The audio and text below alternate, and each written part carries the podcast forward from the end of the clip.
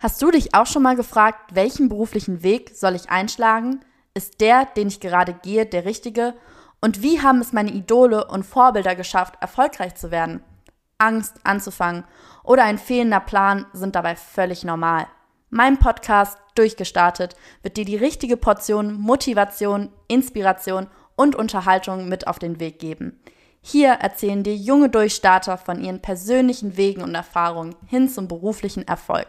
Meine Gäste kommen aus den unterschiedlichsten Bereichen, sei es Musik, Sport, Unternehmertum, Kunst oder Wissenschaft. Bei Durchgestartet kannst du in jeden Bereich reinhören und von Durchstartern lernen. Hallo ihr Lieben, ein ganz herzliches Willkommen zu einer neuen Folge von Durchgestartet. Bevor wir mit der Folge beginnen, möchte ich eine kleine Triggerwarnung vorab aussprechen. In dieser Folge werden wir über sexuelle und gewaltsame Übergriffe sprechen. Falls diese Themen ungewollte Erinnerungen und Emotionen bei euch hervorrufen, rate ich euch nicht, diese Folge anzuhören oder zumindest nicht alleine. Und nun zu meinem Gast.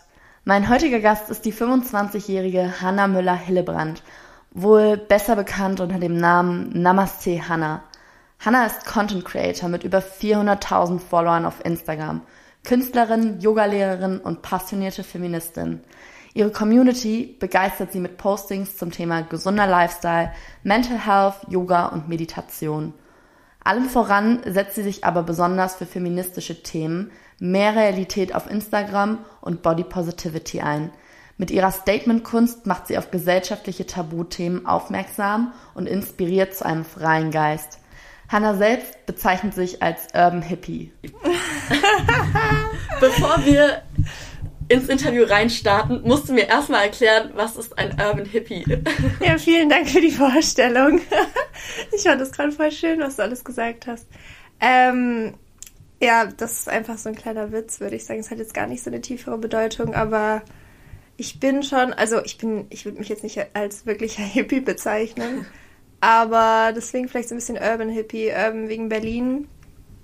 Und viele, viele Dinge von der Hippie-Philosophie, die würde ich auf jeden Fall unterschreiben, ja.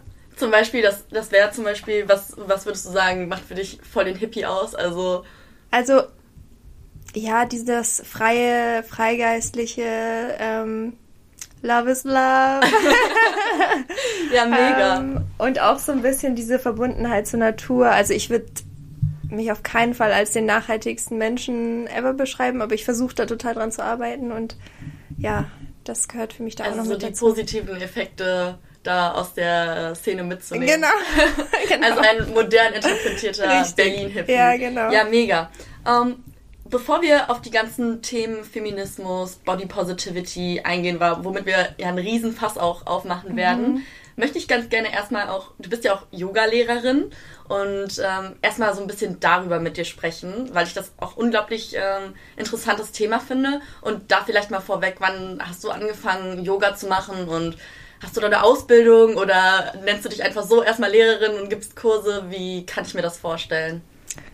Ja, also so den ersten Kontakt mit dem Thema Yoga habe ich eigentlich gehabt, als ich so sieben Jahre alt war, weil ich damals meine Liebe zum Bollywood entdeckt habe. Und Bollywood, für alle, die das nicht kennen, das ist das indische Hollywood. Und ja, ich fand die Filme unglaublich schön, weil die sind super bunt. Du hast Tanzen, Singen und super überspitzt dargestellt Emotionen. Aber als Kind ist es halt total toll. Ich mag es aber auch immer noch, muss ich sagen.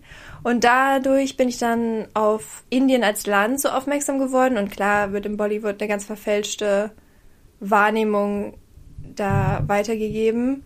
Aber trotzdem hat es mich so sehr in den Bann gezogen und ich habe mich mehr informiert über Indien als Land, über die Kultur und so weiter und bin dann auch in dem Zuge auf Yoga gestolpert und ja, mit sieben, also meine, in meiner Familie hat keiner Yoga praktiziert und ich fand es einfach super spannend, weil ich habe damals auch ganz viel so Akrobatik und Ballett gemacht und diese Übungen fand ich halt cool, weil es für mich wie so ja wie so ein kleiner Zirkus war. Aber ich habe am Anfang gar nicht so verstanden, was ist die Philosophie dahinter. Es war mir auch nicht so wichtig.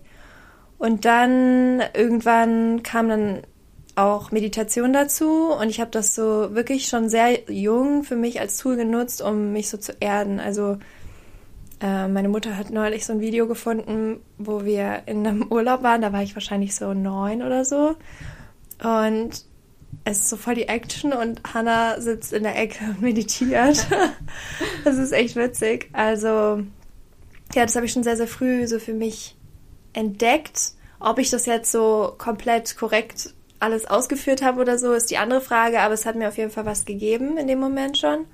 Und dann habe ich so ein bisschen verloren, weil, ja, Pubertät und keine Ahnung, und andere Sachen. selber, dann kommt es ja. an Schule und werden Jungs interessant und weiß ich nicht was.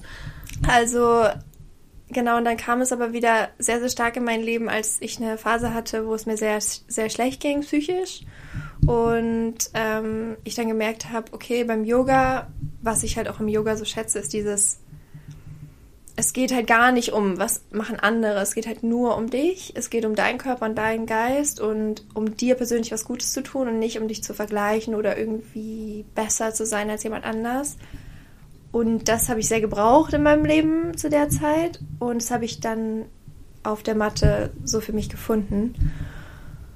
Und ja, und dann habe ich das für mich so persönlich einfach praktiziert und dann ging es mir auch wieder besser. Und als ich dann in Berlin schon gelebt habe, ich glaube, das war 2016, hatte ich dann nochmal kurz eine Zeit, wo es mir nicht gut ging. Und da habe ich so ganz, ganz stark dieses, diesen Ruf gespürt, okay, du willst da noch tiefer, anfangen. ja, und noch tiefer reingehen. Und dann habe ich äh, mich zu einer Yogalehrerausbildung angemeldet und alles so hat dagegen gesprochen. Es war zeitlich total schlecht gelegen, wegen Uni und so. Und ja, es war total teuer und dann ist dann, das war auf Bali und da ist damals so ein Vulkan ausgebrochen und alle, und es hieß, fahrt nicht nach Bali und ich war so, doch. und ja, und dann habe ich es gemacht und es war die beste Entscheidung. Es hat mir super viel aufgezeigt und ja, seitdem praktiziere ich halt, ich praktiziere schon hauptsächlich für mich, also ich gebe auch Kurse, aber hauptsächlich für so Special Events, also jetzt nicht regelmäßig in einem Studio mhm. oder so. Ja, Wahnsinn. Finde ich mega spannend, was du eben erzählt hast, dass was dich halt am Yoga hinterher begeistert hat, ist, dass es dich halt runtergebracht hat und dass du halt nicht diesen, diesen Wettkampf, diese Competition dabei hattest, weil bei mhm. super vielen Sportarten ist es ja wirklich so, du stehst immer im Vergleich zu anderen. Es geht immer darum, sich mit anderen zu betteln. Und beim Yoga bist du halt völlig für dich. Habe ich so noch gar nicht drüber nachgedacht. Ist aber mal ein ganz, ganz mega spannender Punkt. Und da stelle ich mir immer so die Frage, wenn man andere Sportarten auch mehr so für sich machen würde, sofern das denn geht, ob das einem dann nicht auch mehr so ein Ausgleichsgefühl geben würde, anstatt einen immer wieder weiter zu pushen und weiter unter Druck zu setzen auch. Ja, also ich denke, dass so ein bisschen Ehrgeiz und Competition bei vielen Sportarten ja auch genau das ist, warum es Leute machen.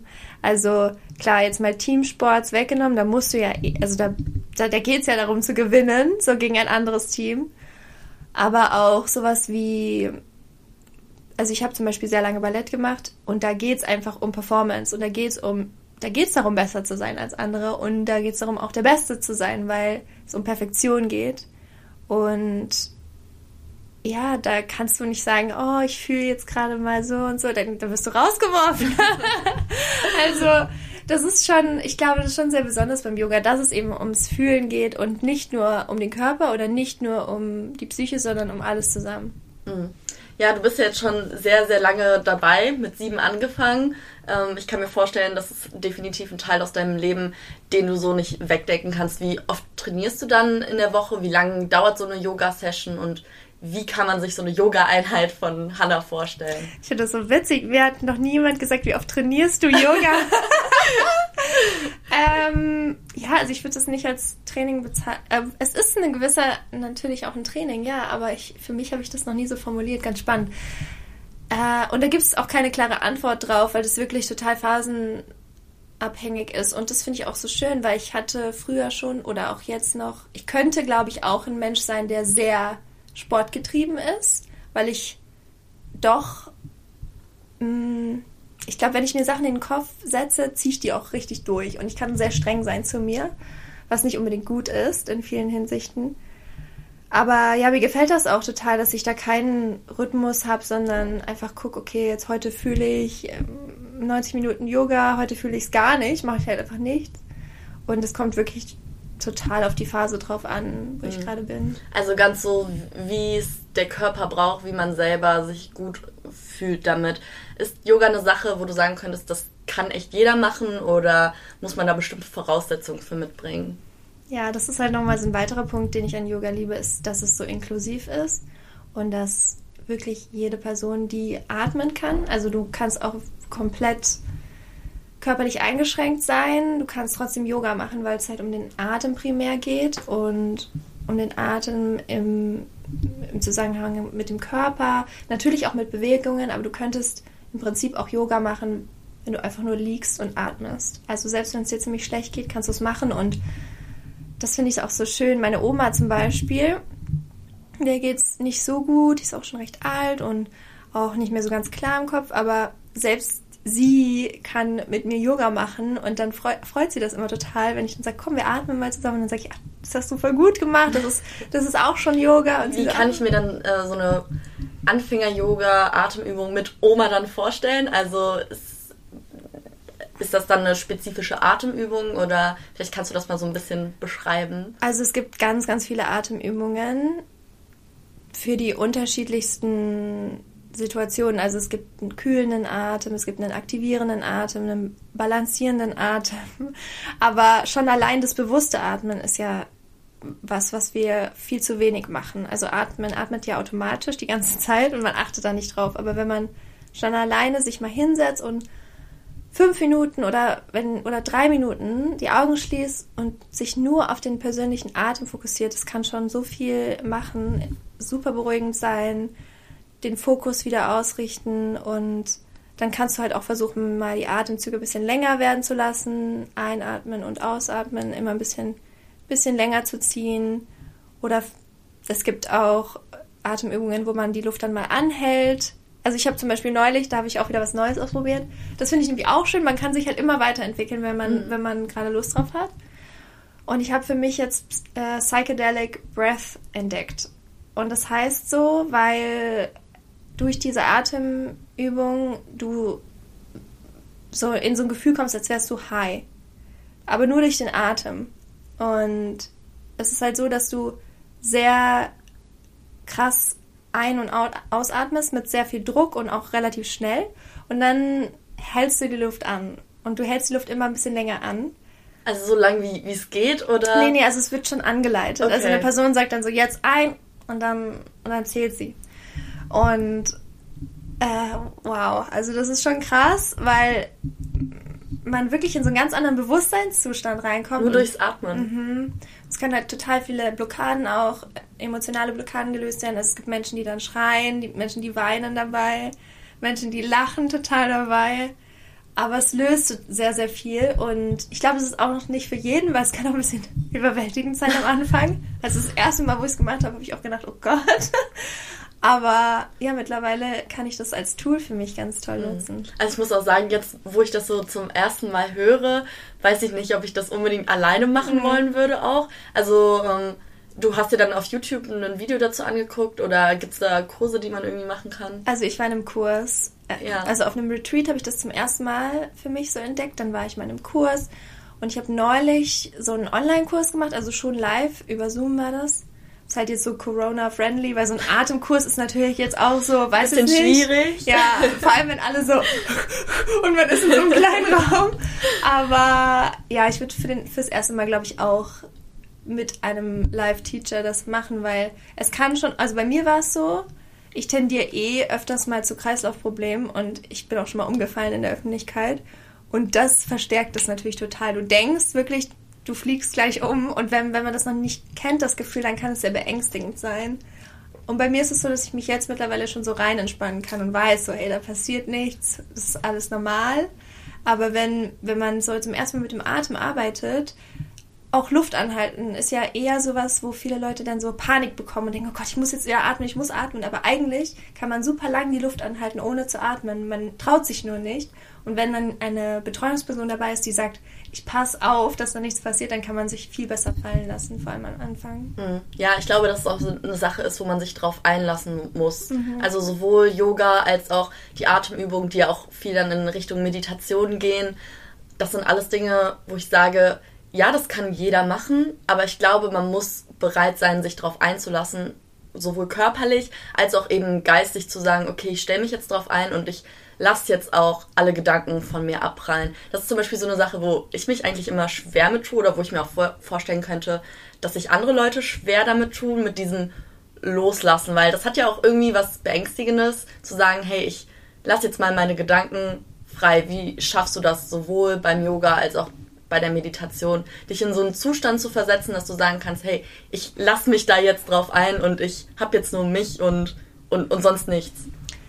Also ich würde auch nicht sagen, dass es jedes Mal so mega easy funktioniert. Kommt ja auch immer auf den Tag drauf an. Wenn man jetzt so einen sehr, sehr stressigen Tag hat, dann kann es manchmal schon schwer sein, zu sagen, okay, nee. Aber irgendwie merke ich schon, dass ich weiß ja auch, das ist eine begrenzte Zeit. Also sagen wir mal, ich gehe jetzt, ich sage jetzt eine Stunde mache ich jetzt Yoga dann kann ich das schon ganz gut so sagen, diese Stunde ist für mich und es ist auch gerade wichtig, dass ich mir diese Zeit gebe, weil wie soll ich andere Dinge wieder bewältigen? Wie soll ich da Kraft für haben, wenn ich gar nicht auftanke?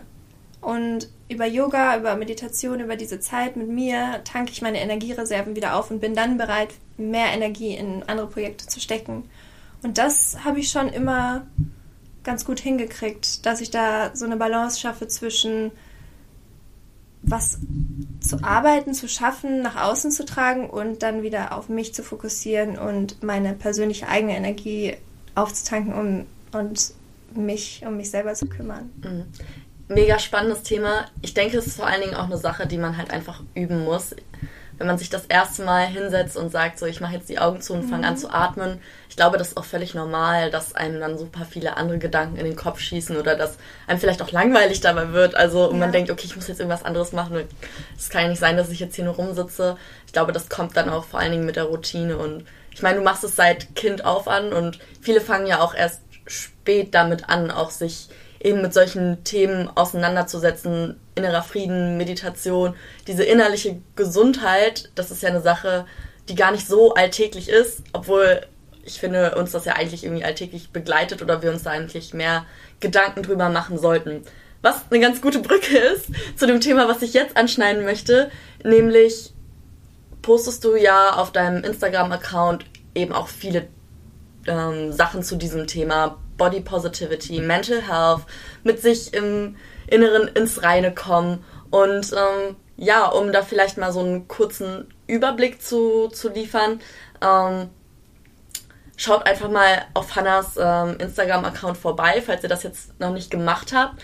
Ähm, ich würde dich währenddessen ganz gern einmal fragen, wann das ganze Instagram-Thema bei dir angefangen hat. Also ich habe in einem Artikel von dir gelesen, dass es eigentlich eher mit normalen Postings anfing. Wie glaube ich bei jedem, den man fragt, so wann hat das bei dir mit Instagram angefangen? Aber wann hast du so für dich gemerkt, okay, ähm, du baust eine gewisse Followerschaft auf und du möchtest ja öffentlichkeitswirksame Postings ähm, ja veröffentlichen? Ähm, ja, also du hast es schon ganz gut gesagt. Ich habe relativ spät, würde ich sagen, mein erstes Smartphone gehabt. Also ich glaube, mein erstes richtiges Smartphone, so mit Internet auch, da war ich, glaube ich, 16 oder 17, was für jetzige Verhältnisse super spät ist. Aber mich hat das vorher auch nicht so richtig interessiert. Also ich hatte immer schon, äh, ich hatte natürlich immer schon Internet so zu Hause. und ich war auch viel in, im Internet, so auf YouTube und so weiter. Aber so dass ich jetzt persönlich da irgendwas posten musste oder so. Ich weiß noch, okay, das stimmt nicht. Was für mich schon schwierig war, war, ähm, ich hatte fr früher Schüler-VZ. Ich weiß gar nicht, ob es noch gibt. Kennst du das? Ja, aber ich, ich weiß auch nicht, ob die Plattform noch aktiv ist. Wahrscheinlich Und, schon. Also es ist wie Facebook halt, nur für Schüler. Und damals, weiß ich noch, durfte ich kein Profilbild von mir hochladen, weil meine Eltern mir gesagt haben, das soll ich nicht machen, weil wegen Datenschutz und so weiter. Und einfach um mich zu schützen.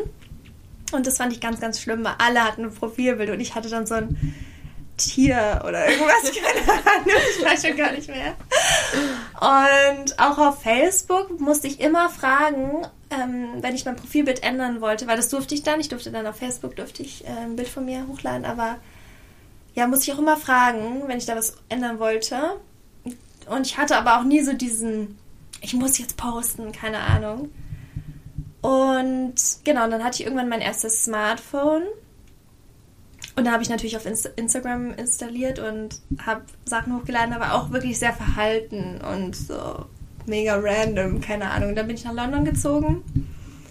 Und in London war ich so sehr begeistert von dieser Essensvielfalt, die man dort findet. Und ich hatte sehr wenig Geld zu der Zeit und habe immer mir so ein bisschen Geld aufgespart, um in ein Café gehen zu können. Und das war dann für mich so sehr ja, ein riesen Highlight und ich habe das immer sehr zelebriert und habe dann immer natürlich auch Fotos davon gemacht, weil ich da so, oh, ich war jetzt in dem Café und das ist so cool. Und habe das dann gepostet und am Anfang war mein Instagram eher so Architektur, Essen, vielleicht mal ab und an ein Bild von mir, aber viel so andere Sachen.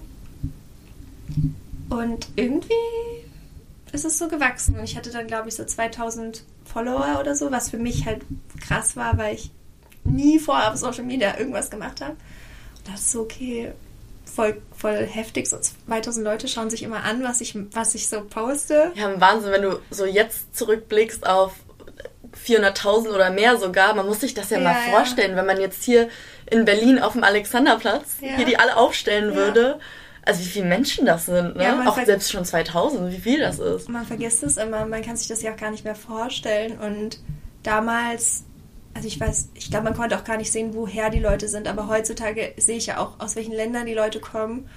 Und das ist so verrückt, wie international dieses Netzwerk ist und wie schnell man sich mit so vielen Menschen verbinden kann. Aber egal, das ist jetzt nochmal ein anderes Thema. Genau, und dann bin ich nach Berlin gezogen und habe dann angefangen zu studieren, habe darüber auch dann mehr über mein Studium geteilt. Also es wurde dann schon so ein bisschen persönlicher und ich weiß noch irgendwann, ich glaube, das war dann so 2000, auch 2016, Anfang 2016 glaube ich, habe ich dann zum ersten Mal was über mentale Gesundheit geteilt und habe halt so erzählt, dass ich äh, eine Essstörung hatte und ich weiß noch, dass es für mich so, ne, so, so ein krasser Tag war, weil ich die ganze Zeit so refresh, was sagen die Leute, was sagen die Leute. Ich hatte damals auch so einen Blog noch, habe da sehr intensiv geschrieben. Und das Feedback war so schön, weil, ja, weil ich einfach mich so nicht allein gefühlt habe in meinen Gedanken und ja, sehr dankbar diese, dieses, diese Informationen aufgenommen worden sind mit viel Respekt und ja, da habe ich gedacht, okay, krass. Also man kann halt auch sehr wichtige Sachen online teilen. Es kann wirklich bei Menschen was bewegen. Es haben ja auch einige geschrieben, dass es ihnen hilft und so, zu sehen, okay, dass man da durchkommt. Und ja, dann habe ich das immer mehr gemacht und daher hat sich das so entwickelt. Also jetzt mache ich ja, würde ich sagen, in fast jedem Post versuche ich eine Message einzubauen und ja, zu motivieren, zu inspirieren und eine Konversation zu starten. Und damals hat sich das halt so langsam aufgebaut, weil es ist halt, es ist natürlich auch was anderes, wenn du jetzt Essen postest, was wesentlich unpersönlicher ist, als über deine mentale Gesundheit zu sprechen oder mhm. persönliche Erlebnisse damit einzubauen.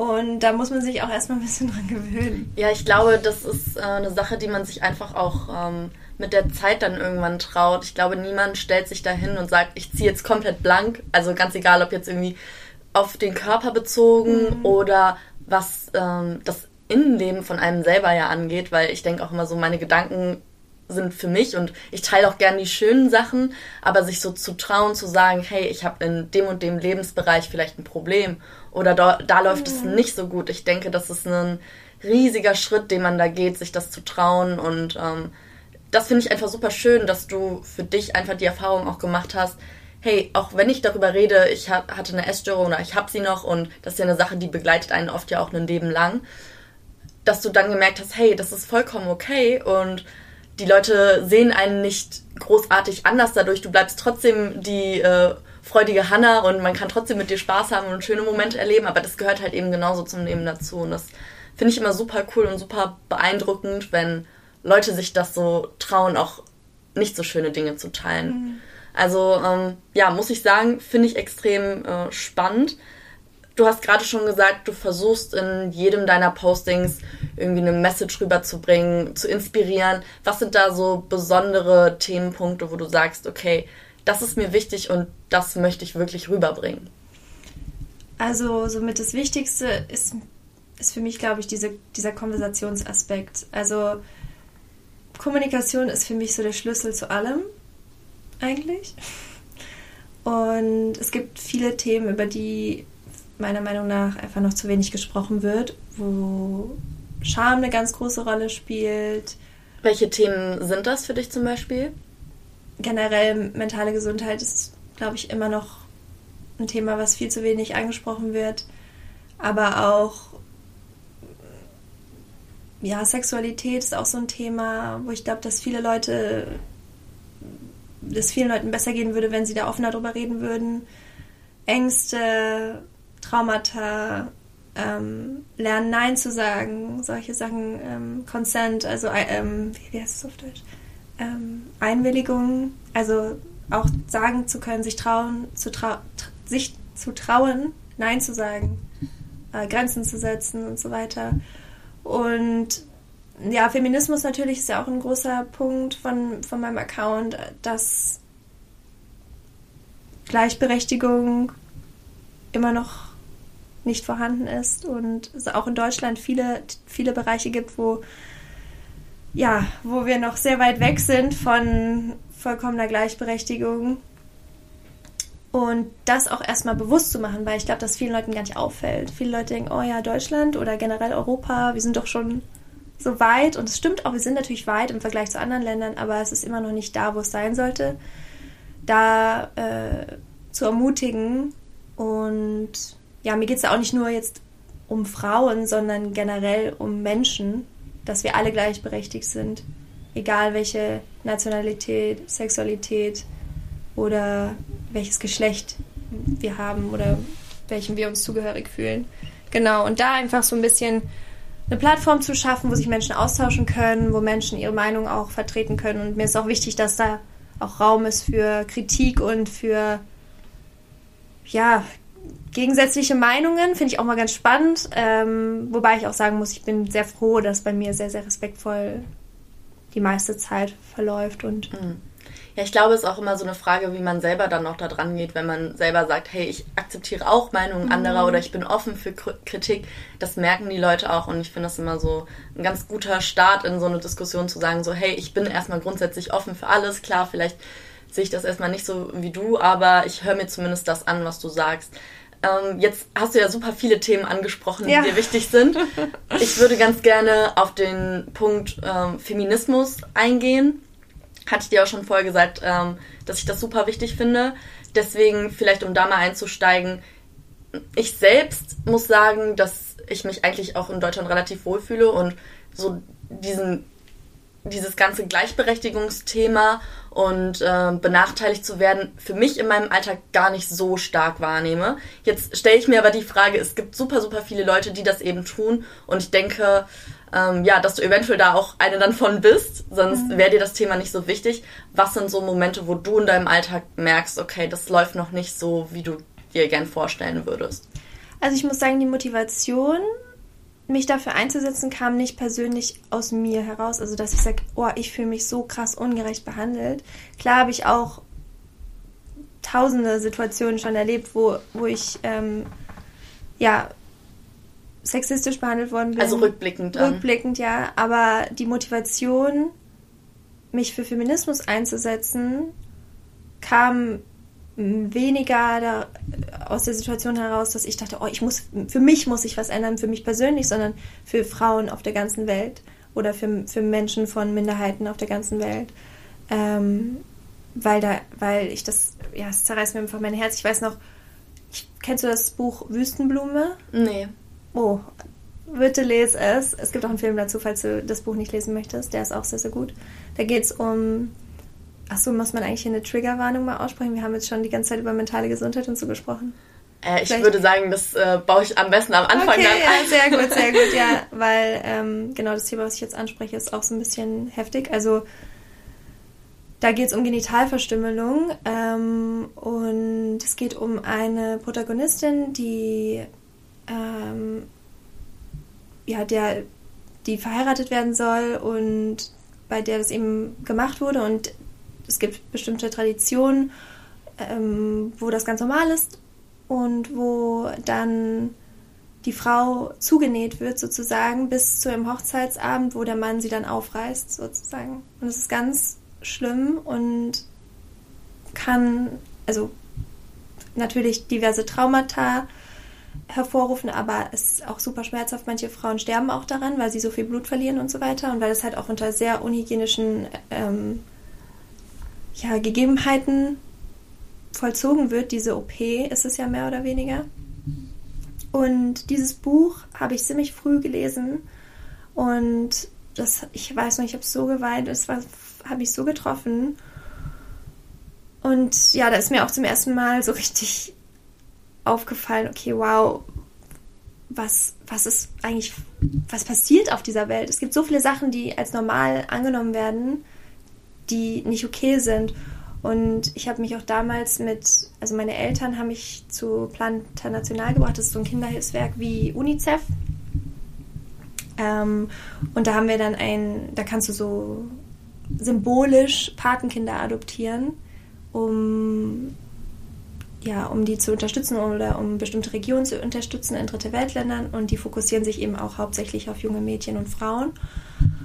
Und da hatten wir ein Patenkind aus Indien adoptiert und da, ich glaube, daher kam auch so ein bisschen die Verbindung vielleicht zu Indien, das fällt mir jetzt gerade auf.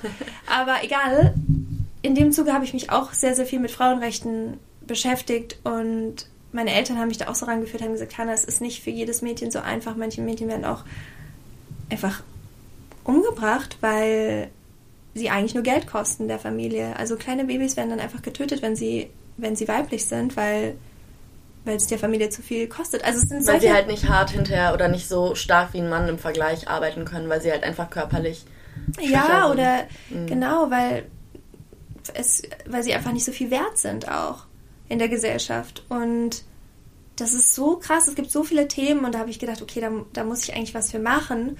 Und ich habe das dann immer privat gemacht, also zum Beispiel jetzt mit Plan mit meinen Eltern unter anderem, aber dann habe ich auch so irgendwann ist so ein Punkt gekommen, wo ich dachte so, ey, jetzt hast du so eine Plattform, nutzt das doch für was Gutes, weil wann hat man das schon, dass einem so viele Menschen zuhören und dann will ich auch was ordentliches sagen.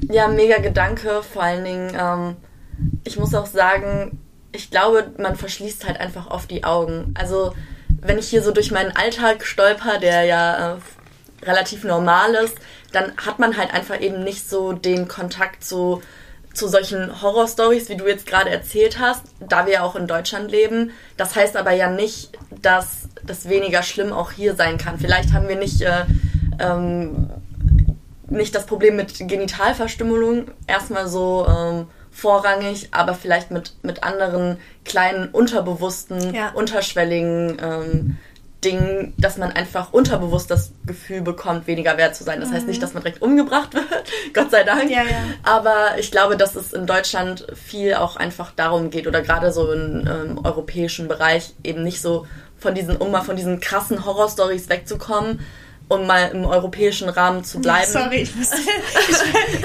ich, habe alles rausgeholt. Nee, nee, also du hattest mich ja auch gefragt, tut mir leid, ich bin völlig von der Frage abgekommen. Ähm, wann mir das hier in meinem Alltag auffällt, ne? Mhm. Das war die Frage. Ich so, ja, also da und da. Also ich war, ich war gerade, okay.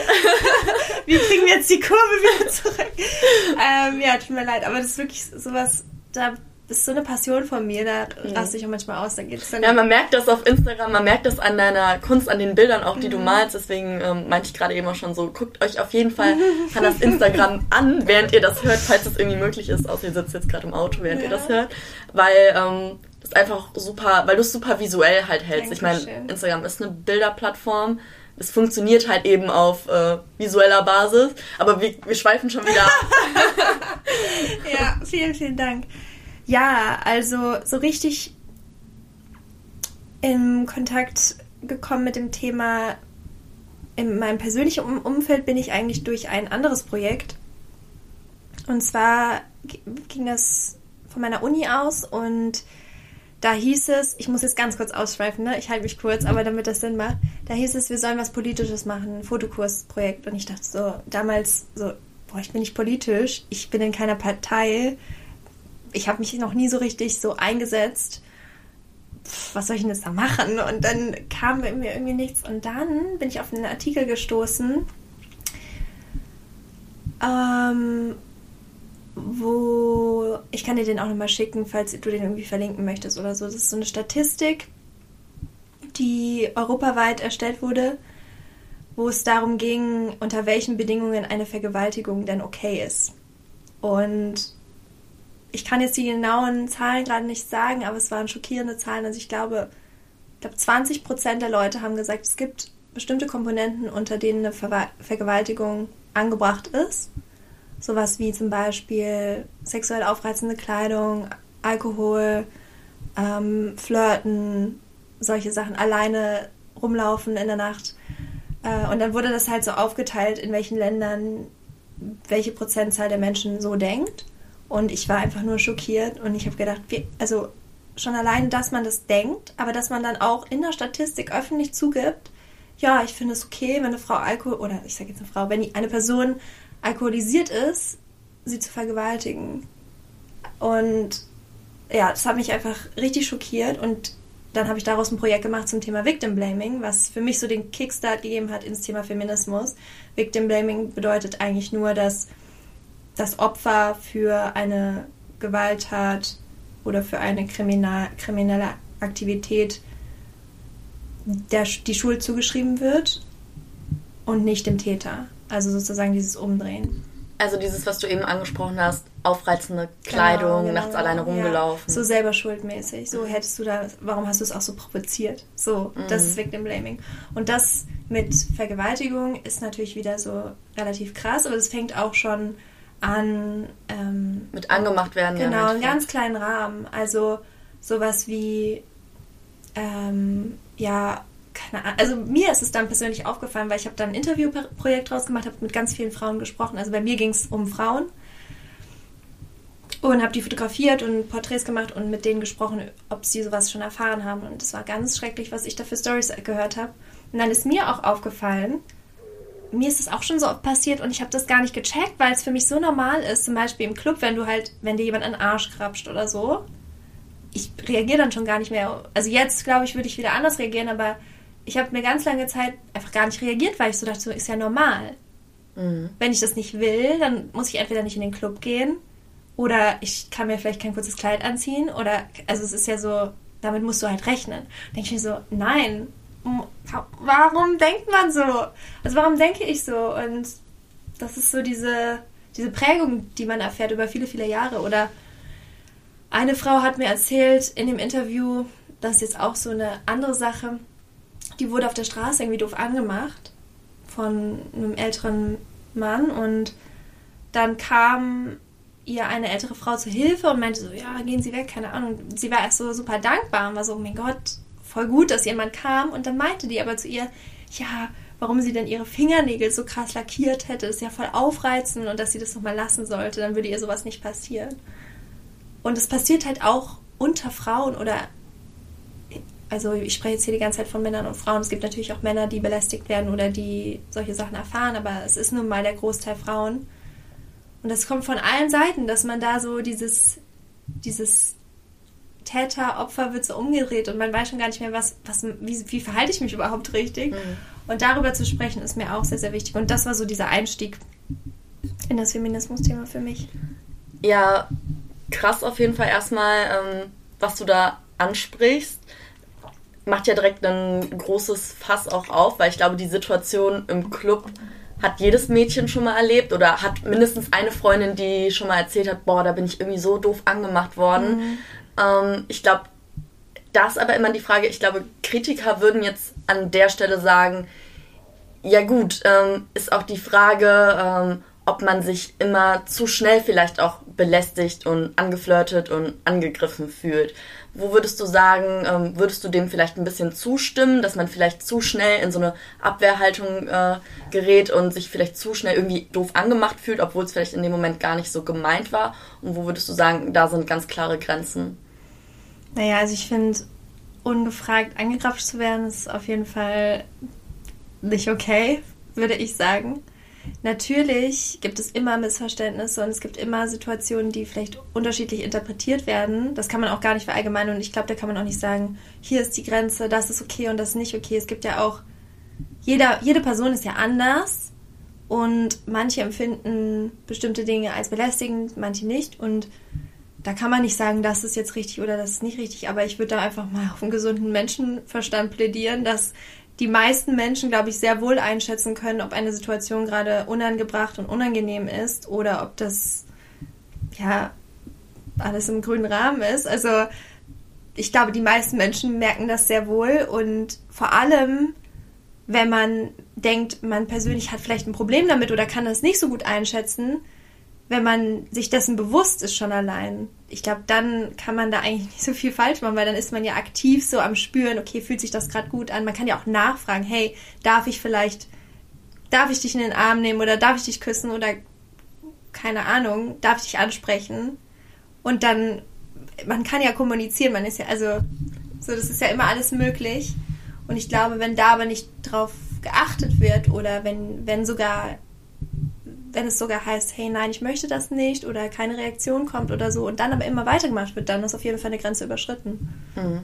Ja, ich glaube, ähm, wo ich immer so ein bisschen das Problem sehe, ich will gar nicht da immer, ich finde, wo ich persönlich immer so ein bisschen Problem mit habe, wenn man so zwei Seiten aufmacht und sagt, ihr seid die Bösen und ihr Männer oder, weil du hast es gerade schon gesagt, es gibt auch äh, Männer, die belästigt werden mhm. oder wenn man das so aufteilt in die, die, die Opfer und die, die belästigen, ganz egal, unabhängig jetzt vom Geschlecht.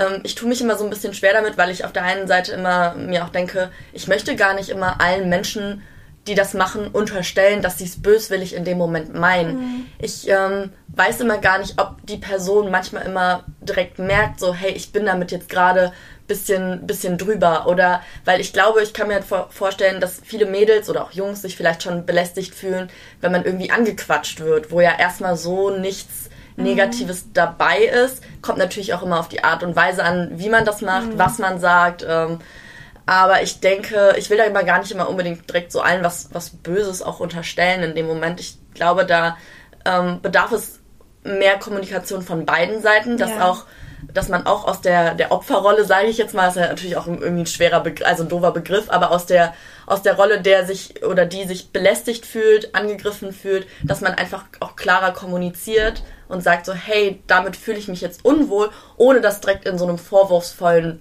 Ton zu machen. Und da weiß ich nicht immer, ob das so ähm, diese ganze Feminismusbewegung immer macht, weil ich habe, was ich immer so wahrnehme, vielleicht siehst du das aus deiner Perspektive auch ganz anders, aber was ich immer so wahrnehme, dass es immer so dieses Vorwurfsvolle ist, boah, ihr grenzt aus, ihr kapselt ab, ihr ähm, verhaltet euch so, dass es äh, keine Gleichberechtigung gibt. Also das ist immer so das, was ich so wahrnehme. Wie siehst du das aus deiner Perspektive, aus, aus deiner Bubble heraus? Ob es jetzt so ein Gegeneinander ist, meinst genau. du? Ja, also ich denke, jeder geht da so ein bisschen anders mit um. Ich finde es auch schön, dass du sagst, dass man nicht direkt was unterstellen soll. Würde ich auch auf jeden Fall so unterschreiben. Und ich glaube, genau, Kommunikation ist sehr, sehr wichtig, vor allem in solchen Situationen, dass man Menschen auch darauf aufmerksam macht. Also, ähm, weil wie soll man sich sonst auch verändern? Wie soll man sonst lernen und sein Verhalten vielleicht auch anpassen, wenn man nie gespiegelt bekommt, dass was gerade unangenehm ist oder nicht passt? Das denke ich, sage ich auch immer meinen Freunden, so muss jetzt nicht in Sachen Belästigung gehen, aber generell, ne, wenn man so sich irgendwie verhält, dass man, und das kommt komisch, dass dann die Freunde auch sagen, hey Hanna, das war jetzt irgendwie ein bisschen weird. Und dann kannst du das nächste Mal das anders machen und besser machen. Ich würde das auf jeden Lebensbereich so übertragen. Aber ja, irgendwie ist es natürlich schon auch mh, mm, irgendwie sind es ja schon auch zwei Seiten. Also es ist ja auch natürlich, wenn einer fühlt sich belästigt, der andere ist jemand, der was gemacht hat. Aber ich denke, ich denke auch, dass man da gemeinsam Lösungen, Strategien finden sollte, die beide Seiten unterstützen. Ich habe auch natürlich jetzt im ganzen, in diesem ganzen Kosmos gibt es dann ja auch Menschen, die sagen, oh, ich weiß jetzt schon gar nicht mehr, was ich alles, was ich sagen darf und was nicht und, und so. Aber dann setz dich halt dann mal mit auseinander. Also Kannst du das denn nachvollziehen, wenn Leute sagen, hey, ich, ich weiß gar nicht, wie ich mich in der Situation verhalten soll? ja, klar kann ich das nachvollziehen, aber ich finde, es kommt darauf an, wie, wie sagst du das? Also sagst du so, boah, ich bin jetzt voll genervt, weil ich weiß gar nicht mehr, was ich sagen soll und ich habe gar keinen Bock mehr, deswegen lasse ich das jetzt. Ist, jetzt. ist ja genauso wie mit dem Gendern. Also das finde ich jetzt nochmal ein anderes Thema. Mhm. Und ich, bestimmt habe ich hier jetzt auch schon ganz viele Genderfehler gemacht in dem Interview, weil, da, weil das einfach ein Prozess ist. Ne? Man muss sich ja auch erstmal dran, dran gewöhnen, aber ich finde, es kommt auf die Einstellung drauf an. Wenn du sagst, hey, ich will niemanden wehtun oder ich will wirklich das richtig machen und ich will auch als Mann oder generell als Person ähm, Feminist sein und will mich damit respektvoll, ich will mich respektvoll verhalten und will mich damit auseinandersetzen, dann ist es ja eine ganz andere Sache, wenn man dann Fehler macht oder was macht, was komisch ist oder was vielleicht irgendwie ein bisschen blöd rüberkommt, als wenn man sagt, boah, mir ist das zu viel, weil ich gar keinen Plan mehr habe, was, was ich jetzt eigentlich machen soll, mir ist das eigentlich scheißegal. Mhm. Also ich finde. Weil das ist nämlich das, was ich am Anfang meinte, ja. so von wegen, was ich richtig oft wahrnehme, ist so dieses, diese zwei Lager, die sich dann bilden, nämlich von der einen Seite, die zumacht und sagt mhm. so, boah, das geht mir jetzt alles so krass auf die Nerven. Ja, ja. Und die andere Seite, die laut, stark krakelnd ist in, ähm, was habe ich mich auch letztens irgendwie mit mitbekommen, so, so in Richtung Hashtag Hate All Men oder Kill All Men. Also What? So, so völlig, so völlig okay. so. Aber weißt du, das ist halt dann immer so, ich glaube, dass wie du auch gesagt hast, in jedem Bereich, wo du dich bewegst, gibt es immer diese Extremen, die sind nie gut. Mhm. Nun merke ich immer so ähm, in meinem Umfeld um mich herum, dass ich immer so das Gefühl habe, dass diesem Feminismus-Thema generell immer so dieses Extreme zugeschrieben wird, mhm. dieses wir hassen Männer und äh, das ist also so das so nehme ich das halt richtig oft wahr und das finde ich halt super schade, weil man sich eigentlich immer wieder so vor Augen führen muss, so dass es eigentlich einfach ähm, Themen sind, wo man sich zu zweit oder also äh, von, von zwei Parteien aus äh, an, an einen Tisch setzen muss und einfach erstmal drüber reden muss, unabhängig davon, was habe ich für Erfahrungen gemacht, was hast du für Erfahrungen mitgemacht, ähm, dass man einfach mehr und besser kommuniziert im Sinne von, was stört dich denn jetzt gerade? Und deswegen ist mir die Frage auch so wichtig, was einen persönlich im Alltag stört oder wo man persönlich mit Erfahrungen macht, weil ich glaube, erst wenn man bereit ist, darüber zu sprechen, was einen denn stört, ähm, kann man auch von der Gegenseite erwarten, dass sich halt was ändert. Ähm, ja, ich glaube halt, dass. Also ich kann schon verstehen, dass viele Frauen vor allem so eine sehr. eine riesen Aggression in sich tragen, weil so lange Frauen unterdrückt worden sind über Generationen hinweg und dass sich da was aufbauscht und dass da eine Aggressivität vorherrscht, das kann ich auch verstehen. Ähm, aber Männer, Männer hassen hat gar nichts mit Feminismus zu tun. Also wenn jemand das so beschreibt, dann hat er das, glaube ich, nicht so richtig verstanden. Weil es geht, geht ja gar nicht darum, irgendjemanden über jemand anders zu stellen, sondern es geht um Gleichheit, um gleiche Chancen. Das mhm. ist ja eigentlich das Ziel.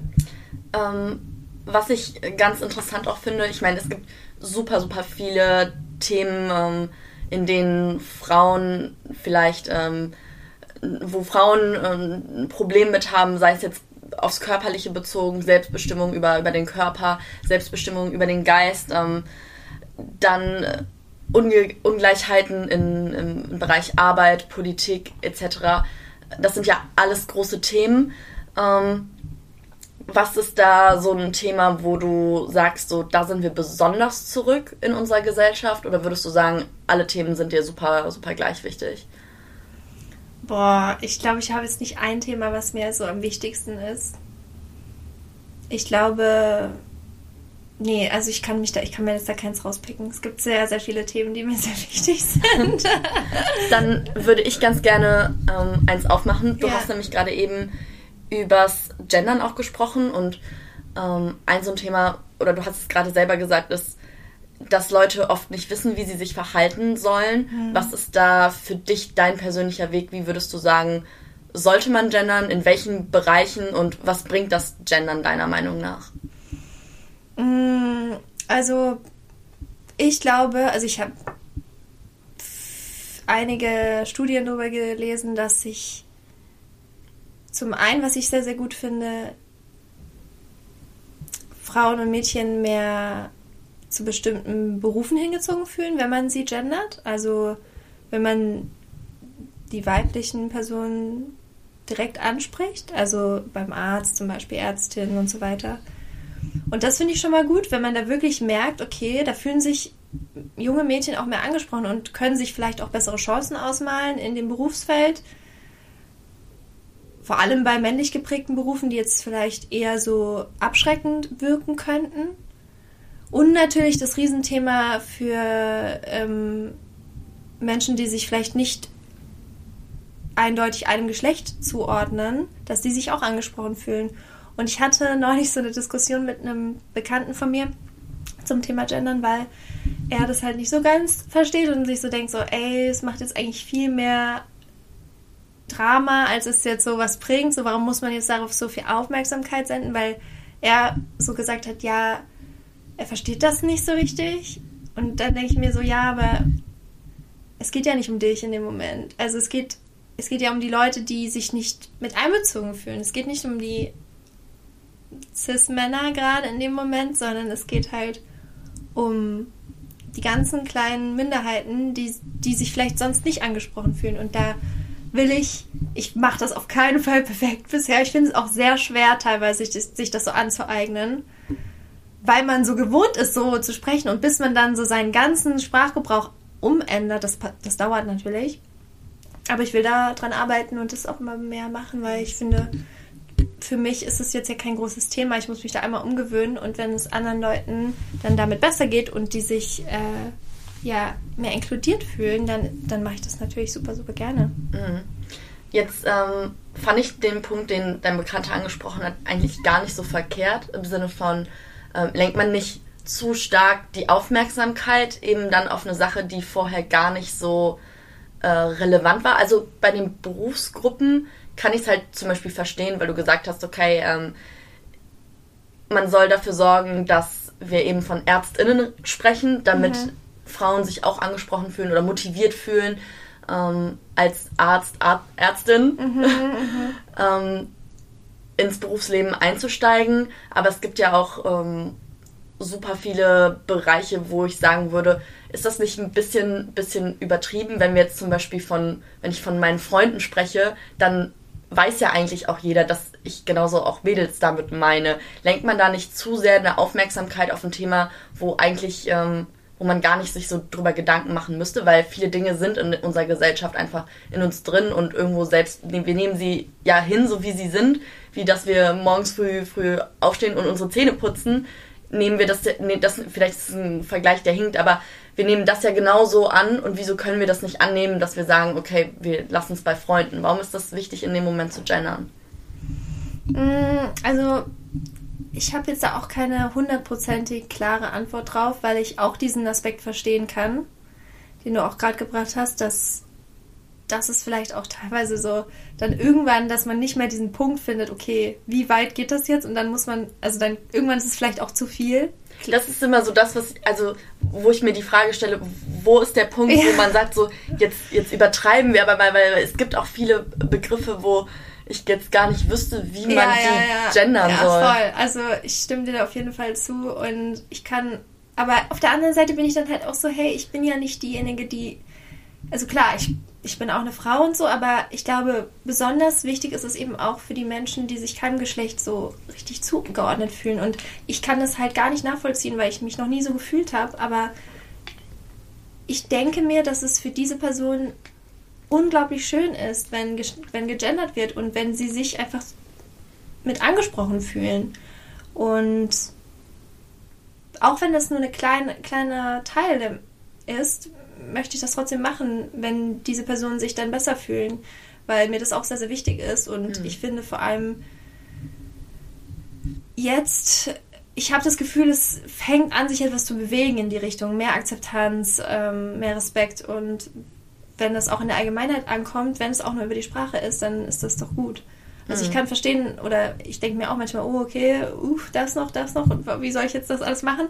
Aber ich bin nicht die, die, diejenige, die so leidet mhm. unter dem Sprachgebrauch.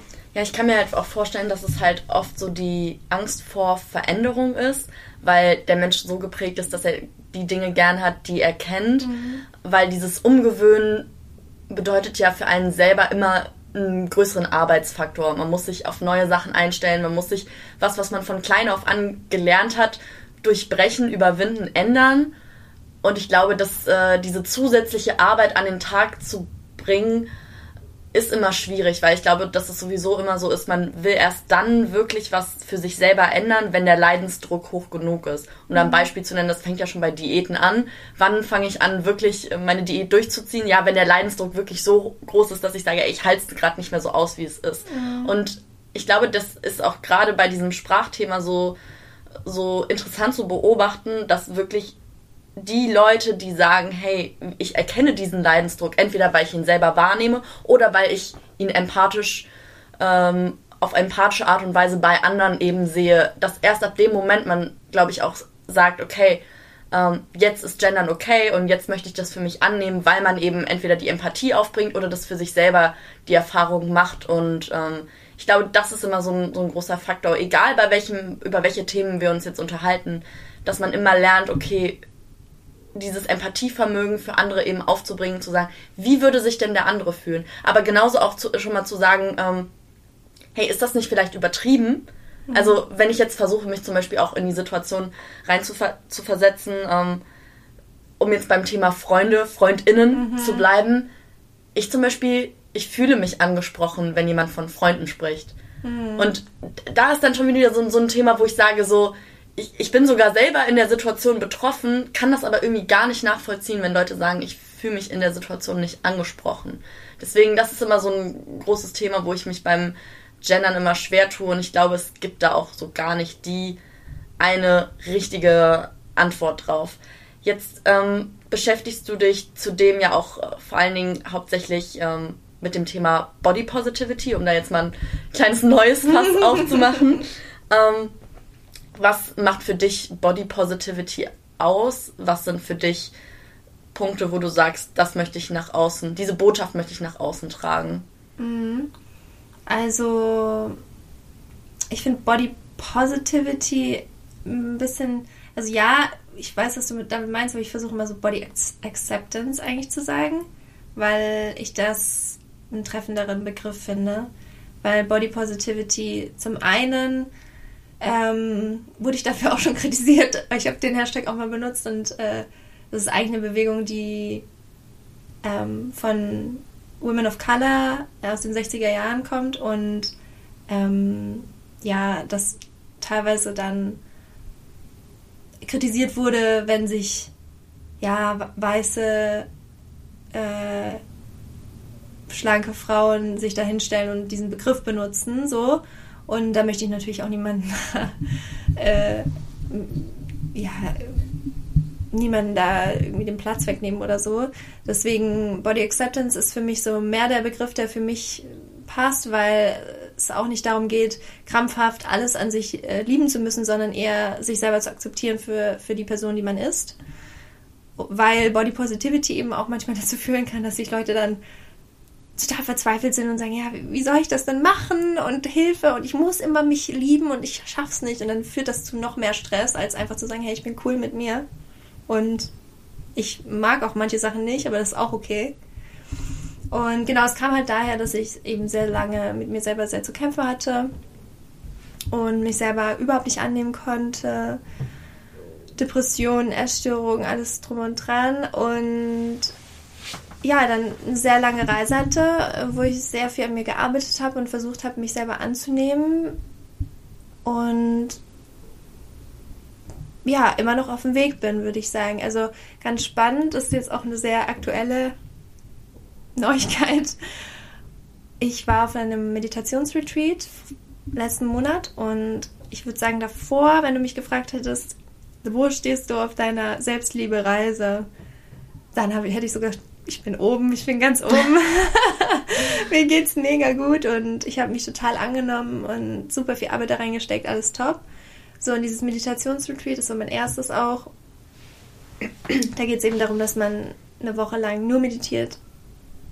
Den ganzen Tag. Du redest mit niemandem, du hast keinen Kontakt mit niemandem, du bist, hast gar keine Ablenkung, keine Bücher, kein Handy, keine Musik, nichts. Und gehst total in dich. Und da habe ich gemerkt, okay, wow, da ist noch ganz viel, was verarbeitet werden muss, da ist noch ganz viel, was aufgearbeitet werden muss und viele, viele Selbstwertthemen. Und jetzt fragst du mich nochmal, okay, wo, wo stehst du auf deiner Selbstliebereise, würde ich sagen, äh, ich bin immer noch auf dem Weg. So. Mhm. Und das ist auch voll schön, weil ich glaube, das ist eine nie endende Reise eigentlich. Ja, das glaube ich auch, dass es so eine Sache ist, die nie aufhört. Ich glaube, es gibt gar nicht diese 100% dieses, ich bin 100% mhm. ähm, mit mir zufrieden, mit meinem, sowohl jetzt, ob es jetzt auf den Körper, ich akzeptiere meinen Körper, so wie er ist, oder ich akzeptiere, dass ich vielleicht nicht die hellste Kerze auf der Torte bin. Also mhm. keine Ahnung, das, es ist, ich glaube, das Ding ist ähm, ähm, bei solchen Themen, man vergleicht sich halt immer mit anderen.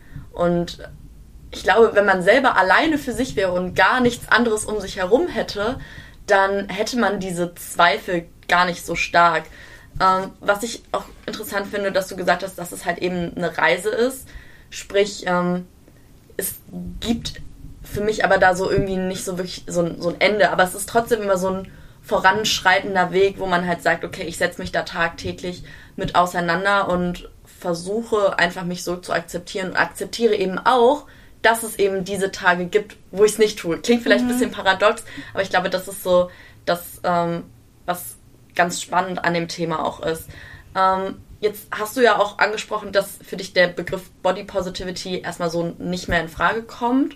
Ähm, jetzt hast du aus einer Sache, die du ja eigentlich gut meintest, ja total Kritik geerntet im Sinne von, hey Hannah, das äh, darfst du so nicht sagen und äh, das ist so nicht richtig. Ist das nicht eigentlich schade, wenn man eigentlich so was Gutes meint und das einem auch schon wieder so um die Ohren fliegt, weil das merke ich auch oft so in dieser Debatte, dass ähm, egal auf welches politisches Thema jetzt ähm, bezogen, dass man eigentlich was Gutes bewirken möchte, das aber schnell oft nach hinten losgeht und das so eine gewisse Angst, Angst ja auch in einem hervorlösen kann, dass man sagt, so ich will mich zu diesen Themen gar nicht mehr äußern, weil ich habe Angst, äh, einen falschen Begriff zum Beispiel an der Stelle so zu benutzen. Äh, nee, das habe ich eigentlich gar nicht, weil also bei mir ist es nicht so, dass dann Leute sagen, oh, das ist alles doof, was du machst, sondern die sind sehr respektvoll, sehr lieb und haben eher dann gesagt, ja, finden wir cool, was du machst, aber informier dich erstmal über den Begriff oder keine Ahnung. Ich hätte natürlich ja auch argumentieren können und sagen können, hey, aber warum darf sich der Begriff nicht weiterentwickeln und solche Sachen. Man kann da ja auch gegen argumentieren, aber für mich hat das auch Sinn gemacht und mir ist es, mir geht es eher um ja, was anderes. Ich muss da jetzt, ich muss da jetzt nicht unbedingt dieses Wort benutzen und das war dann gar nicht so ein großes Thema. Mhm. Aber selbst, ich mache ja regelmäßig Fehler, also wie jeder Mensch, also klar, es, Fehler passieren. Aber ich finde das auch schön, weil daran wächst du und daran entwickelst du dich weiter und manchmal hat man vielleicht auch so eine Idee, boah, ich will das jetzt posten, das kommt total cool. man hat sich das so ausgemalt, dann kriegt man voll das negative Feedback. Aber dann merke ich so, oh ja, okay, man hätte das auch falsch verstehen können in die Richtung. Und dann denke ich mir, gut, dann mache ich das nicht nochmal. Aber es ist jetzt nicht so, dass ich jetzt Angst habe, irgendwas zu falsch zu machen oder so. Welchen Ratschlag würdest du denn gerne Leuten mit auf den Weg geben, die eben nicht so wie du sagen, hey, das ist okay und äh, ich stehe da drüber, mhm. sondern die vielleicht Angst haben, sich politisch zu irgendetwas zu äußern oder mhm. zu Themen, die andere vielleicht triggern könnten, sich dazu zu äußern, weil sie Angst vor Gegenwind haben? Also ich glaube, es ist schon wichtig, sich erstmal persönlich damit auseinanderzusetzen. Ich glaube, es ist nicht gut, wenn man gerade anfängt, sich mit einem Thema zu befassen, gleich alles so nach außen zu tragen, weil dann macht man natürlich sehr, sehr viele Fehler auch und das ist, dann kann es schon sehr anstrengend werden, glaube ich.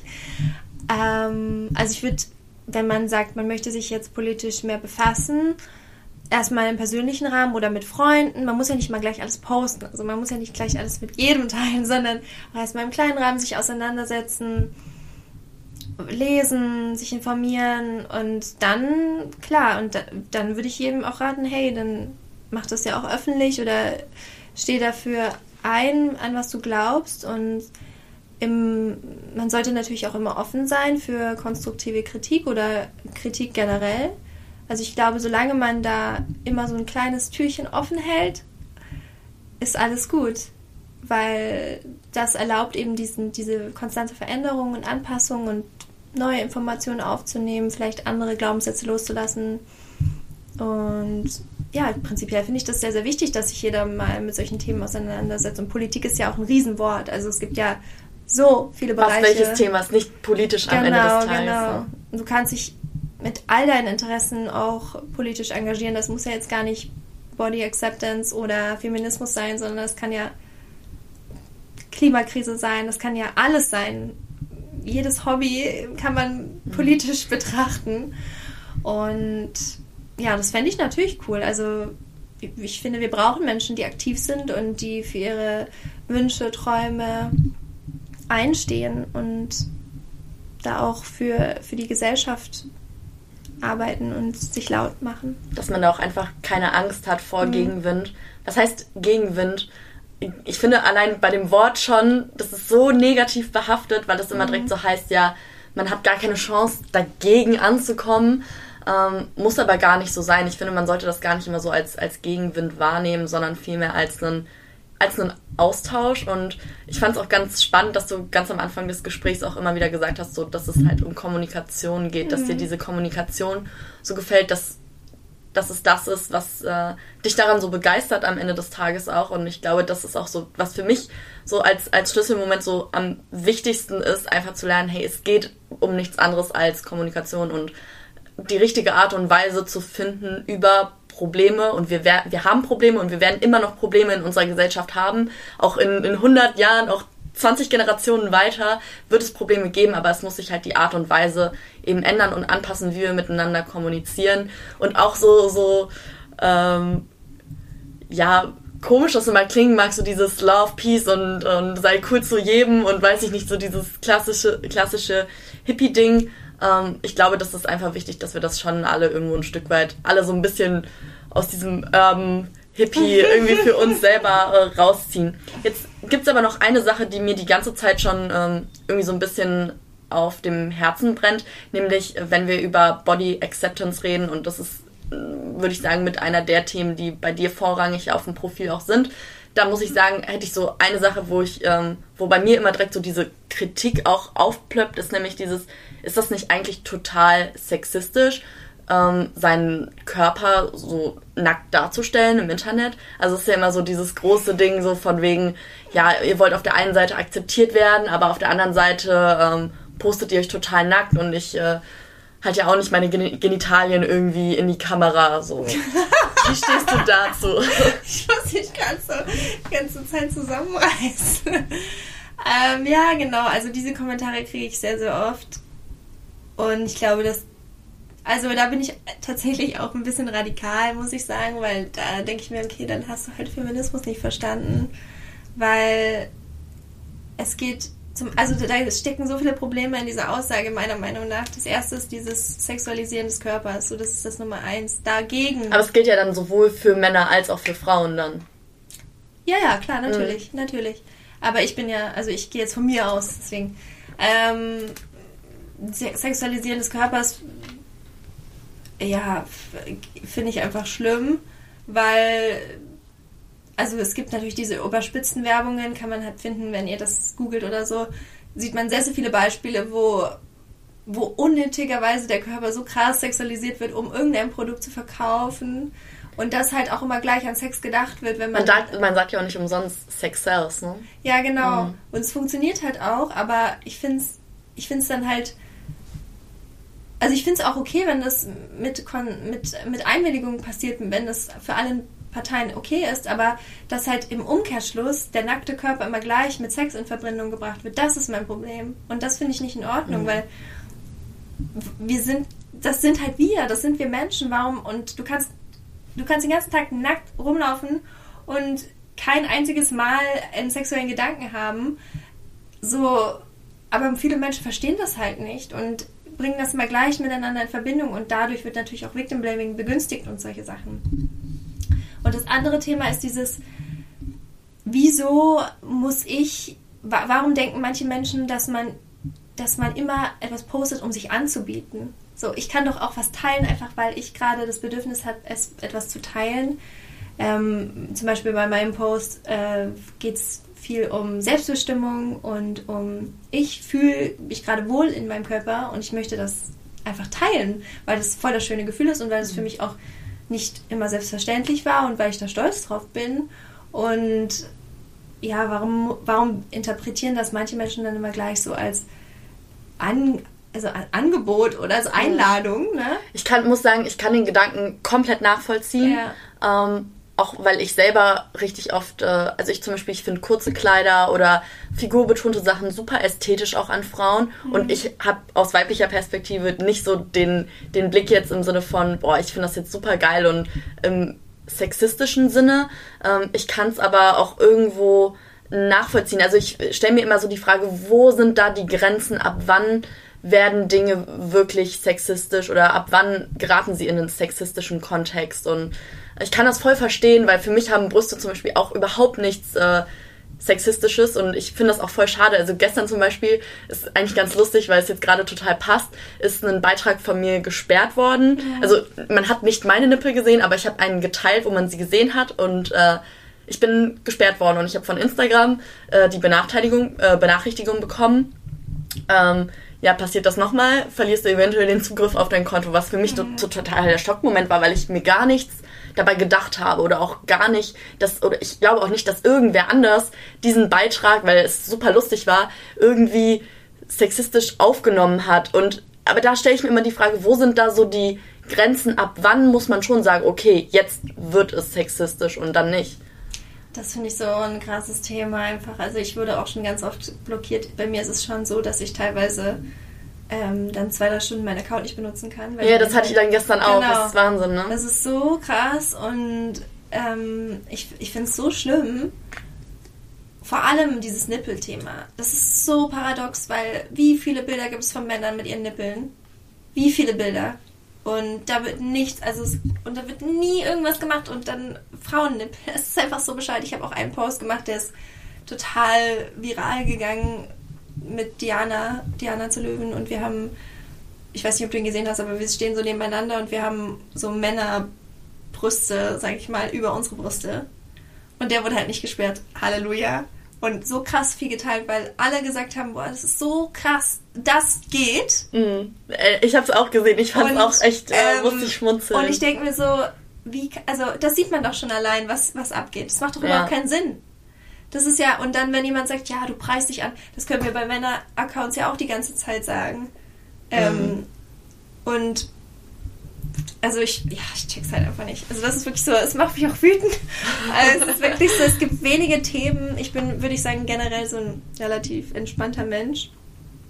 Aber so Rassismus, Sexismus, Homophobie sind so die drei Themen, die mich, mhm. wo ich so merke, ich richtig ist natürlich jetzt auch schwer, weil wir beide als Frauen aus der Perspektive reden und äh, ich glaube, das ist dann auch aus weiblicher Sicht immer ein bisschen schwerer nachzuvollziehen im Sinne von, ähm, wie fühlt sich denn jetzt der Mann dabei, wenn er das jetzt sieht, wenn er eine weibliche Brust sieht.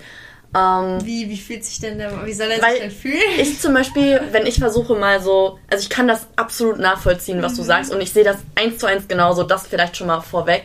Ähm, aber wenn ich mich jetzt versuche, so ein bisschen mal so die, in die Gegenpartei reinzufühlen, dann ähm, sagt man ja oft auch den Männern nach, dass sie halt diesen Sexualtrieb allein genetisch bedingt schon viel stärker haben. Ich weiß, du lachst jetzt, ja. aber ähm, wie entgegnest du dem? Ich meine, es ist ja durchaus ein Argument zu sagen, hey, ähm, ich habe äh, viel stärkeren ähm, Sexualtrieb und deswegen ist das einfach für mich als Mann, wenn ich einen nackten Frauenkörper sehe, viel, viel aufreizender als andersrum, wenn ich als Frau einen nackten Männerkörper sehe. Ja gut, aber was ist dann mit den ganzen homosexuellen Männern, die auch nackte Männerkörper sehen? So, die müssten ja auch total ausrasten und kämen, ja auch gar nicht drauf klar. Mhm. So, das funktioniert ja auch irgendwie. Also da könnte man, ich glaube, da könnte man jetzt sagen, so gut, dann ähm, stimmt halt grundsätzlich bei denen irgendwas nicht, weil sonst würden sie ja nicht auf Männer stehen. Ähm, oh um, Gott. jetzt einfach mal, um jetzt einfach mal so eine Gegenpartei auch zu hören. Ja gut, aber mit solchen Leuten würde ich auch gar nicht diskutieren, mhm. ehrlich gesagt. Also das, das geht, geht für dich gar nicht. Kann ich vollkommen nachvollziehen. Möchte ich auch gar nicht jetzt ähm, weiter die Debatte aufmachen, weil ich mich auch selber ein bisschen unwohl dabei fühle, mhm. weil ich, ne, aber um da jetzt einfach mal so ein bisschen Gegenstimmen da nochmal zu hören. Weil ich finde es immer ein bisschen schwierig, wenn man über Themen einseitig spricht. Das hatten wir auch ganz am Anfang gesagt, so dass ja. es halt darum geht, beide Seiten irgendwie zu hören. Ähm, finde ich aber gut auf jeden Fall, dass du da sagst, so, nee, das und das geht gar nicht oder das und das kann ich halt nachvollziehen. Und ich glaube, da muss sich halt grundsätzlich einfach was in unserer Denkweise ändern, wie wir eben über solche Themen denken und dass es eben nicht okay ist, das vielleicht einfach so als Ausrede zu benutzen und zu sagen, ja, aber ich bin ja so, weil äh, ich habe ja diesen tierischen Instinkt in mir drinne und deswegen kann ich da ja nichts für, wenn ich jetzt die Frau deswegen doof angucke oder sogar gar äh, anfasse und belästige, weil ich glaube, ähm, das ist immer so der Punkt, dass man am Ende sagen muss, ja, aber wir schaffen es ja auch in allen anderen Lebensbereichen, uns eben nicht wie Tiere zu verhalten. Und wir können auch, wenn wir auf Toilette müssen, machen wir auch nicht einfach äh, auf die Straße, sondern warten, bis wir irgendwo die Möglichkeit haben, mhm. das zu tun. Ähm, das finde ich ist immer ein ganz, ganz guter Vergleich dann mhm. an der Stelle. Wenn wir jetzt, ähm, wir stehen jetzt kurz vor dem Jahreswechsel, bald äh, sind wir in 2022. Was sind so Wünsche, die du fürs, für das kommende Jahr hast, wenn du so an das Thema Body Acceptance, Feminismus denkst? Was wünschst du dir fürs Jahr 2022? Also für mich persönlich jetzt oder für die Welt? Für dich, für dich, für dich persönlich und im Umkehrschluss auch äh, für, für die Gesellschaft. Ah, okay. Hm. Naja, also ich würde mir natürlich wünschen, dass es immer weiter so geht mit. Also ich, ich nehme schon eine sehr positive Entwicklung wahr mehr Diversität in der Werbung zum Beispiel auch und in, auf Online-Shops oder so, dass Körper weniger retuschiert werden, dass Menschen genommen werden, die super unterschiedlich aussehen, unterschiedliche Altersgruppen, Menschen mit körperlichen Einschränkungen, Menschen mit Narben und so. Und das finde ich total toll, weil ich, ich weiß nicht, wenn man so 20 Jahre oder zehn Jahre schon allein zurückblickt, es gab es auch nirgendwo. Alles war immer perfekt retuschiert, to Top-Haut, alles Mögliche. Und ja, dass da einfach mehr Diversität herrscht, weil ich glaube, das ist super wichtig auch für vor allem Jüngere, dass man nicht die ganze Zeit denkt, boah, mit mir ist irgendwas falsch, weil ich nicht so aussehe wie die Leute in den, im Fernsehen, in der Werbung. Dass man da mehr Repräsentation, Repräsentation, sagt man das so? Ja, sieht. ähm, so, das ist so ein Wunsch, glaube ich, dass das noch weitergeht und dass langfristig gesehen es vielleicht auch alles ein bisschen weniger wichtig wird. Weil ich denke, das ist auch so ein Thema, wenn man, klar, ist Gesundheit super wichtig, aber so, wenn man immer einem Schönheitsideal hinterherhechtet, so, dann wirst du nie glücklich sein. Hm. Also so ein bisschen in die Richtung, dass man lernt auch, ähm, dass es so, so normal wird. Also dieses Normalisieren von den Dingen, die jetzt für uns so die großen mhm. Tabufragen und Themen unserer Zeit sind, wo man nicht drüber sprechen kann oder immer noch nicht kann. Ähm, sei es jetzt im sexuellen Rahmen oder es gibt ja so viele Themen, wo man sich vielleicht nicht traut, drüber zu reden. Probleme, äh, Essstörungen war ja äh, dein Einstiegsthema, dass das einfach sich vielleicht so ein Stück weit normalisiert auch. Ah ja, das ist auch noch ein Wunsch, dass äh, ich würde mir wünschen, dass mehr Menschen sich trauen, zur Therapie zu gehen. Das ist auch ein Wunsch. Oder mhm. sich zu öffnen, wenn es nicht einem Therapeuten gegenüber ist, einer guten Freundin, Familienmitglied oder so. Mhm. Dass man Genau, das ist jetzt so ein direkter Wunsch an alle, die zuhören. Wenn ihr was auf dem Herzen habt, dann vertraut euch jemanden an. Macht es noch, kommt es noch vor Neujahr? Ja, war der, okay, war der perfekt. Plan. Dann ähm, ist es jetzt eure Challenge noch vor dem vor Neujahr ein, ein Thema, was euch belastet, was euch auf dem Herzen liegt, jemand anders anzuvertrauen und äh, das in Worte zu formulieren. Fand ich super schöne Abschlussworte dem habe ich erstmal nicht viel zu ergänzen. Dann geht man direkt mit so einem Gefühl raus, okay, ich habe eine, eine Aufgabe ja. und kann jetzt was, kann jetzt was äh, positiv für mich selber bewirken, mhm. was ich super wichtig finde. Ab dem Moment, wo du was für dich selber positiv machst, machst du auch immer eigentlich was für die anderen, weil das zum Gesamtbild der Gesellschaft ja immer beiträgt. Aber um jetzt wieder kein neues, neues Thema damit aufzumachen, weil ich glaube, wir könnten stundenlang darüber reden, danke ich dir erstmal für deine Zeit, die du dir genommen hast. Ich weiß, wir haben wahrscheinlich super viel durcheinander vom einen Thema zum anderen ja. und hier und da. Ich bin immer so ein bisschen abgeschweift. Nee, ich aber auch, weil, weil es halt, weil es halt immer, es ist so, so riesig und du kannst so in jedem Bereich so tief reingehen und dann ist das immer noch mit einem anderen Bereich wieder verknüpft und das eine macht wieder das andere auf und ich glaube, es ist super schwer, da irgendwie so einen roten Faden hinzubekommen, aber ich glaube, wir haben jetzt schon mal so einen kleinen Einstieg ähm, in das Thema Feminismus, Body Acceptance, wir haben wieder was Neues gelernt, ähm, bekommen. Deswegen danke dir für deine Zeit und Ja, in diesem Sinne, wenn ihr nichts mehr auf dem Herzen brennt, würde ich sagen, falls ihr es immer noch nicht gemacht habt, schaut euch auf jeden Fall Hannas Kanäle an, ihre Bilder, ähm, ihren YouTube-Kanal. All diese Dinge werde ich alles verlinken und äh, wenn du noch irgendwelche spannenden äh, Studien hast, die dir auf der Seele brennen, ja. werde ich dir natürlich auch noch unten in die Beschreibung packen. Genau, und in diesem Sinne sage ich dann Tschüss zusammen. Dankeschön. Tschüss.